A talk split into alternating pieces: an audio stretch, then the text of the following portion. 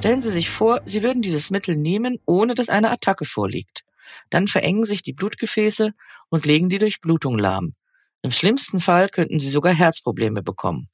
Erklärt die PTA und betont, Triptane dürfen deshalb auf keinen Fall prophylaktisch eingesetzt werden.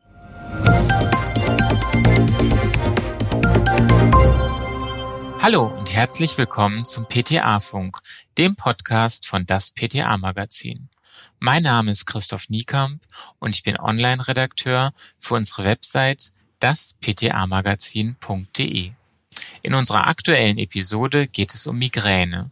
Chefredakteurin Julia Pflegel bringt sie auf den neuesten Stand zum Wirkstoff Rizatriptan. Viel Spaß beim Hören. Blitze im Gehirn. Beratung zu Rizatriptan. Migränemittel aus der Gruppe der Triptane werden bei mittelschweren und schweren, länger anhaltenden Migräneattacken eingesetzt. Sie ziehen die im Anfall erweiterten Blutgefäße im Gehirn zusammen. Zur Migräneprophylaxe sind sie nicht geeignet. Regina Mayfeld ist eine Frau, die so schnell nichts aus dem Gleichgewicht bringt. Doch als sie heute der PTA ein Rezept in die Hand drückt, knurrt sie nur vor sich hin, einmal das Übliche bitte. Mit einem Blick auf das Rezept erkennt die PTA das verordnete Mittel Rizatriptan in Form von Schmelztabletten zu 10 Milligramm. Oh, haben Sie wieder eine Ihrer Migräneattacken? fragt sie mitfühlend. Noch nicht. Aber ich brauche ja nur auf meinen Menstruationskalender zu schauen, dann spüre ich schon, wie sich das Gefühl wie Blitz und Donner im Kopf ausbreitet. Das ist richtig. Migräne wird häufig durch Hormonschwankungen ausgelöst, aber auch durch Stress, Alkohol und bestimmte Nahrungsmittel bestätigt die PTA. Morgen geht es wieder los, dann nehme ich gleich am besten nach dem Aufstehen eine Tablette, verkündet die Stammkundin. Doch davon rät die PTA ihr dringend ab. Anwendung. Rizatriptan ist ein verschreibungspflichtiges Migränemittel aus der Gruppe der Triptane. Es wird Erwachsenen zur akuten Behandlung der Kopfschmerzphase von Migräneanfällen mit oder ohne Aura verordnet. Triptane wirken anstelle des Neurotransmitters Serotonin als Agonisten am 5-HT1-B1D-Rezeptor. Während eines Migräneanfalls sind die Blutgefäße im Gehirn schmerzhaft erweitert. Durch die Aktivierung des 5-HT1-B1D-Rezeptors ziehen sich die erweiterten Gefäße zusammen. Gleichzeitig wird die Freisetzung von entzündungsfördernden Neuropeptiden unterdrückt. Das verringert die lokale Entzündung und die zentrale Schmerzleitung des Trigeminusnervs, der bei Migräne aktiv ist. Stellen Sie sich vor, Sie würden dieses Mittel nehmen, ohne dass eine Attacke vorliegt.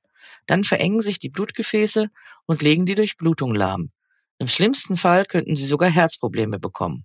Erklärt die PTA und betont, Triptane dürfen deshalb auf keinen Fall prophylaktisch eingesetzt werden. Sie erläutert der Kundin, dass es vor dem Einsatz von Triptanen wichtig ist, eine Migräne grundsätzlich ärztlich abzuklären. Aber auch Menschen mit einer nachgewiesenen Neigung zu Migräneattacken können zwischendurch auch Spannungskopfschmerzen erleiden oder Kopfschmerzen, die auf eine andere Ursache zurückgehen. Sollte sich die aktuelle Attacke anders anfühlen als gewohnt, dann nehmen Sie in diesem Fall besser ein anderes Schmerzmittel, empfiehlt sie der Kundin. Dasselbe gilt auch, wenn die erste Einnahme des Triptans keine Linderung erzielt. Nur wenn sich nach einer anfänglichen Besserung der Zustand noch einmal verschlechtert, ist die Einnahme einer zweiten Tablette nach frühestens zwei Stunden sinnvoll. Zur Sicherheit erklärt die PTA der Kundin noch einmal die Unterschiede zwischen den einzelnen Kopfschmerzarten, zwischen Migräne und Spannungskopfschmerz. Migräne zeichnet sich durch heftige, pulsierende, anfallsartige Schmerzen aus. Häufig treten sie halbseitig auf und nehmen bei körperlicher Belastung zu. Typische Begleitsymptome sind Übelkeit, Appetitlosigkeit, Erbrechen, Licht- und Geräuschempfindlichkeit. Eine Aura mit neurologischen Ausfallsymptomen muss nicht immer den Schmerzen vorangehen. Die Kundin nickt wissend, das hat sie selbst schon oft genug erlebt. Häufig ist Migränepatienten nicht bewusst, dass auch Spannungskopfschmerzen bei ihnen vorkommen können da Spannungskopfschmerzen zu den häufigsten Kopfschmerzarten überhaupt gehören. Die geringen bis mäßig starken Schmerzen treten meist beidseitig auf und fühlen sich dumpf und drückend an, keinesfalls pulsierend. Sie sind unabhängig von der körperlichen Tätigkeit und führen auch nicht zu Übelkeit und Erbrechen. Nebenwirkungen. Unter dem Einfluss von Rizatriptan können Schwindel, Schwäche und Schläfrigkeit auftreten, was die Reaktionsfähigkeit im Straßenverkehr beeinträchtigt. Darüber hinaus kann es vorübergehend zu Schmerzen und Druckgefühl in der Brust kommen.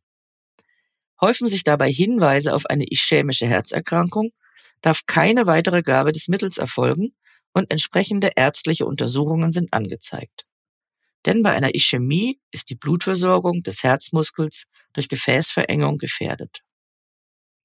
Gegenanzeigen und Wechselwirkungen. Bei einer eingeschränkten Nieren- oder Leberfunktion sollte Rizatriptan nicht gegeben werden oder wenn doch, dann nur in der reduzierten Dosis von 5 Milligramm.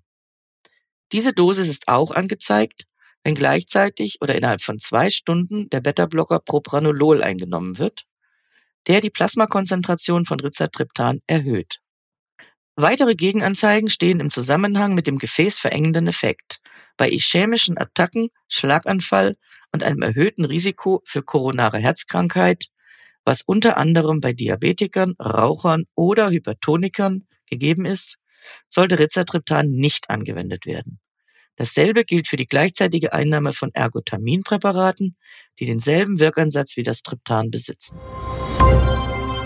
Das war unsere aktuelle Episode vom PTA-Funk, dem Podcast von das PTA-Magazin. Danke, dass Sie zugehört haben. Wir freuen uns über Downloads, Likes und Kommentare. Tschüss und bis zum nächsten Mal.